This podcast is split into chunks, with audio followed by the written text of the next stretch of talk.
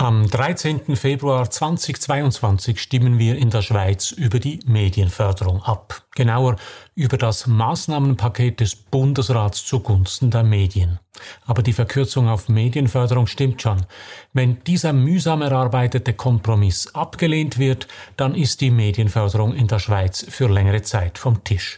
Wohl deshalb gehen Gegner und Befürworter des Gesetzes schon jetzt mit scharfen Worten aufeinander los. Gegner reden von Subventionsjägern und Staatsmedien, Befürworter von einem Ja zur Meinungsfreiheit, weil die Demokratie starke Medien brauche. Beides stimmt so sicher nicht. Es ist Zeit, mit kühlem Kopf eine Auslegeordnung zu machen. Mein Name ist Matthias Zehnder. Ich gebe Ihnen hier jede Woche zu denken. Mein Thema Medien und die Digitalisierung, mein Angebot konstruktive Kritik. Wenn Ihnen das gefällt, drücken Sie doch den Knopf für Abonnieren, dann verpassen Sie meinen nächsten Kommentar nicht.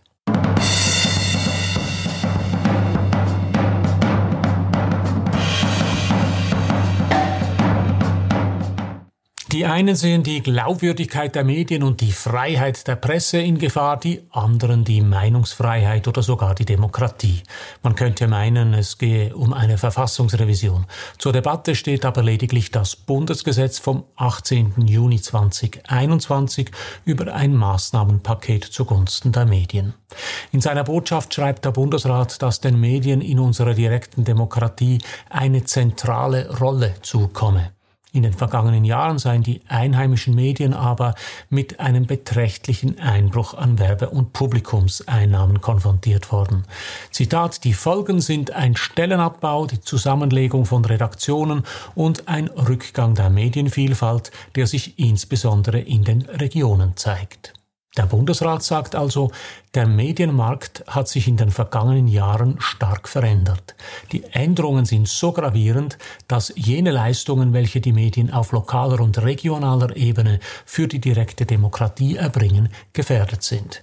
Das ist sicher zutreffend. Die Zahl der unabhängigen Zeitungen in der Schweiz ist stark zurückgegangen. Die meisten Regionalzeitungen gehören heute entweder zu CH Media, dem Haus Wanner aus Aarau, oder zu Tamedia, dem Zürcher Verlag rund um den Tagesanzeiger, der seinerseits der TX Group gehört. Die Regionalzeitungen haben sich den Großverlagen angeschlossen, weil sie sich einzeln heute kaum mehr finanzieren lassen. Zeitungen bedienen zwei Märkte. Einerseits den Nutzermarkt, also zahlende Leserinnen und Leser, und andererseits den Werbemarkt, also Firmen, die Werbung und Anzeigen kaufen. Die Digitalisierung und das Internet haben beide Märkte in den letzten 20 Jahren dramatisch verändert. Viele Nutzer informieren sich heute lieber digital, zum Beispiel über das Handy. Viele Firmen schalten keine großflächigen Werbeflächen und keine Anzeigen mehr, sondern werben gezielt im Internet. Das Problem für die Verlage ist, dass sie im Internet nur noch einen kleinen Marktanteil am Werbeumsatz erzielen. Der Marktanteil im Bereich Displaywerbung aller Schweizer Verlage zusammengenommen umfasst heute weniger als ein Viertel des Marktes. Der Löwenanteil geht an die großen internationalen Netzwerke, allen voran an Facebook und Google. Suchmaschinenwerbung und andere neue digitalen Werbeformen sind da noch nicht einmal eingerechnet.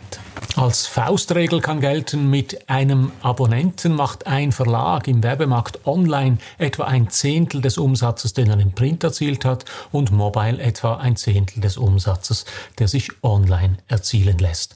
Es braucht mit anderen Worten in der digitalen Welt sehr viel mehr Nutzer, um auf einen grünen Zweig zu kommen.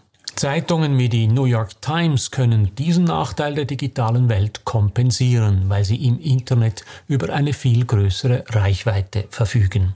Als die New York Times nur gedruckt erhältlich war, war der Markt der Zeitung mehr oder weniger auf die Ostküste der USA beschränkt.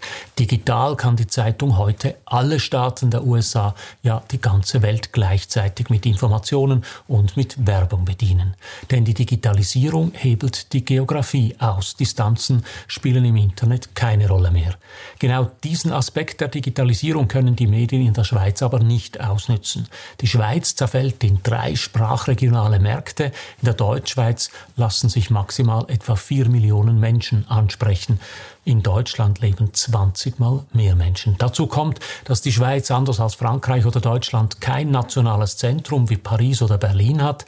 Die Schweiz ist föderal organisiert. Es gibt keine Hauptstadt, in der sich Politik, Wissenschaft und Kultur konzentrieren. Die politische Auseinandersetzung in der Schweiz muss der direkten Demokratie wegen zudem auf allen Ebenen stattfinden, nicht nur in den Sprachregionen, sondern auch in den Kantonen, den Städten und Gemeinden. Die Schweiz braucht deshalb eine kleinteilige Medienlandschaft, die sich unter den heutigen Gegebenheiten über den Markt nicht mehr finanzieren lässt.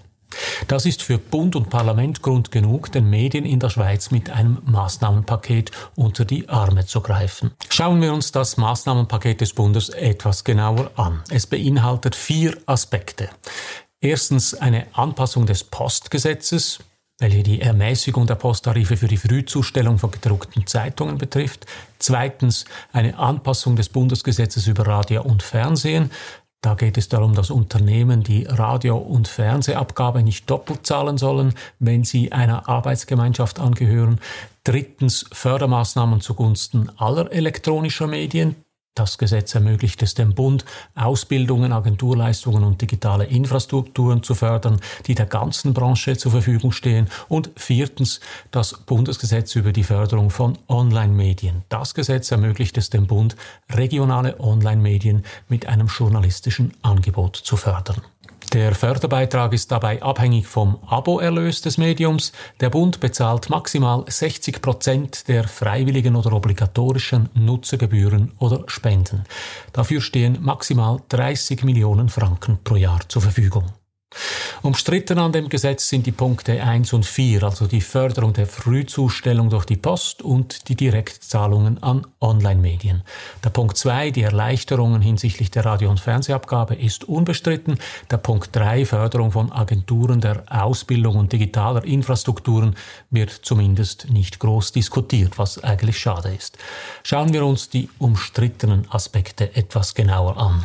Erstens die Frage der Unabhängigkeit. Zitat, es geht ums Prinzip, schrieb Benedikt Neff in der NZZ. Aus liberaler Sicht sei die Sache eindeutig, Zitat, eine solche Medienförderung ist abzulehnen. Für die Glaubwürdigkeit privater Medienunternehmen sei die größtmögliche Unabhängigkeit von zentraler Bedeutung. Zitat, nur so ist eine kritische Berichterstattung möglich. Philipp Gut sagt dasselbe bloß in härteren Worten. Er schreibt in Die Ostschweiz von Subventionsjägern und Staatsmedien. Bloß das meiste Geld im Maßnahmenpaket wird für die Unterstützung der Frühzustellung gedruckter Zeitungen eingesetzt. Dank der Maßnahme ist es für die Verlage also etwas weniger teuer dafür zu sorgen, dass die gedruckte Zeitung morgens um 7 Uhr im Briefkasten liegt.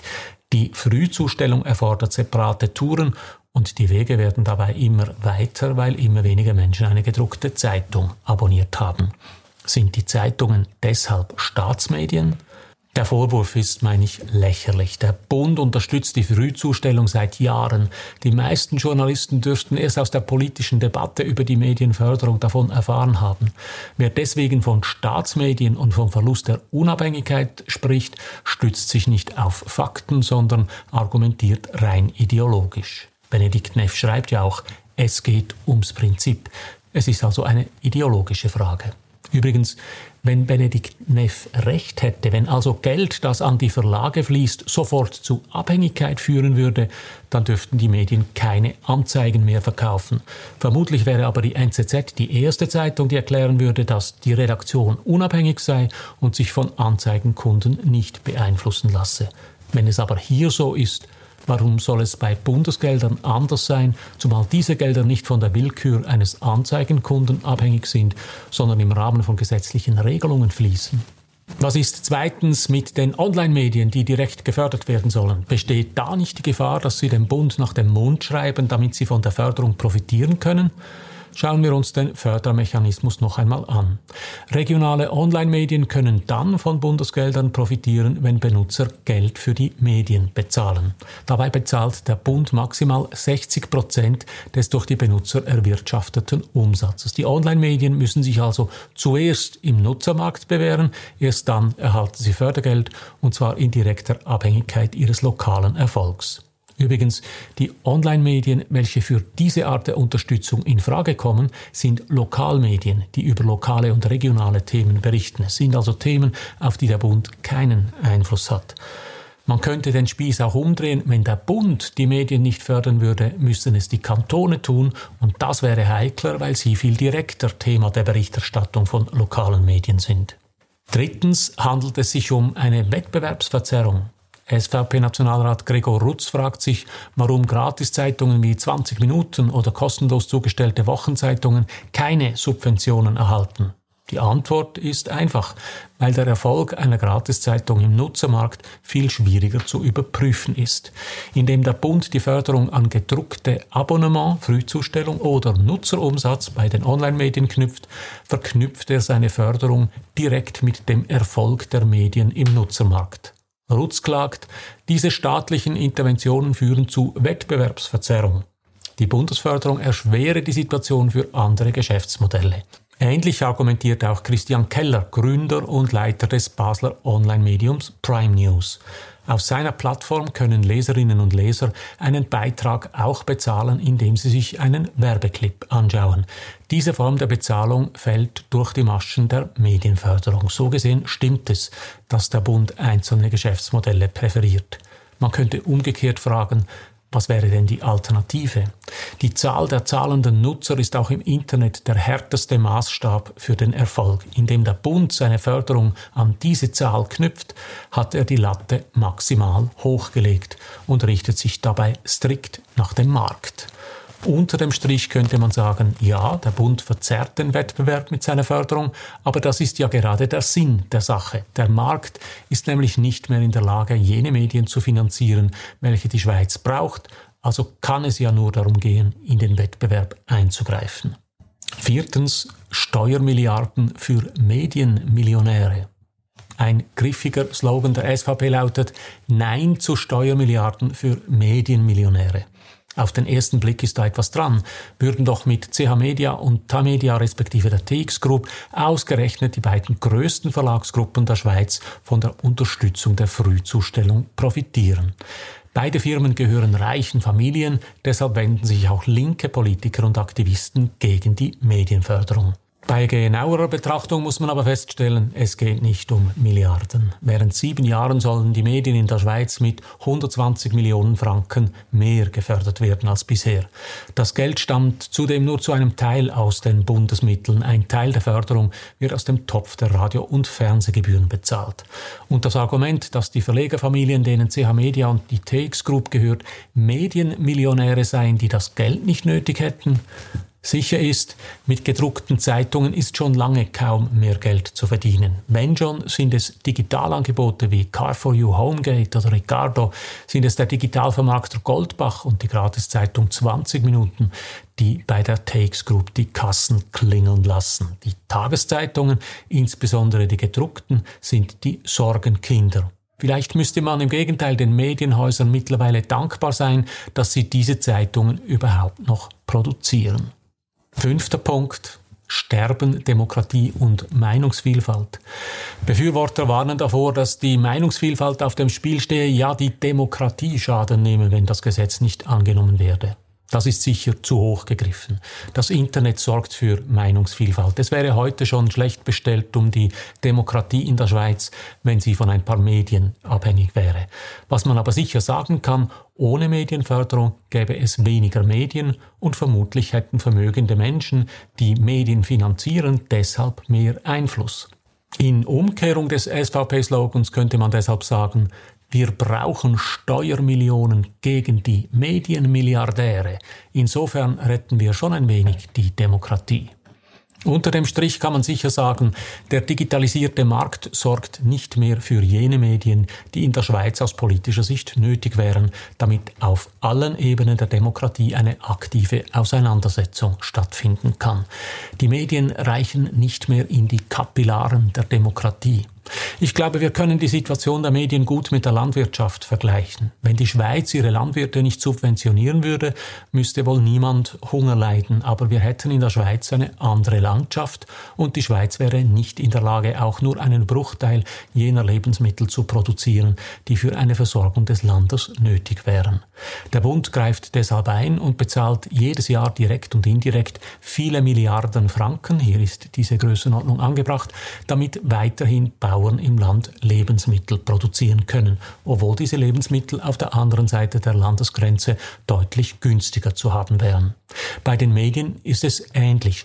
Ohne Medienförderung hätte die Schweiz nicht plötzlich keine Medien mehr, auf lange Sicht würde sich die Medienlandschaft aber stark verändern.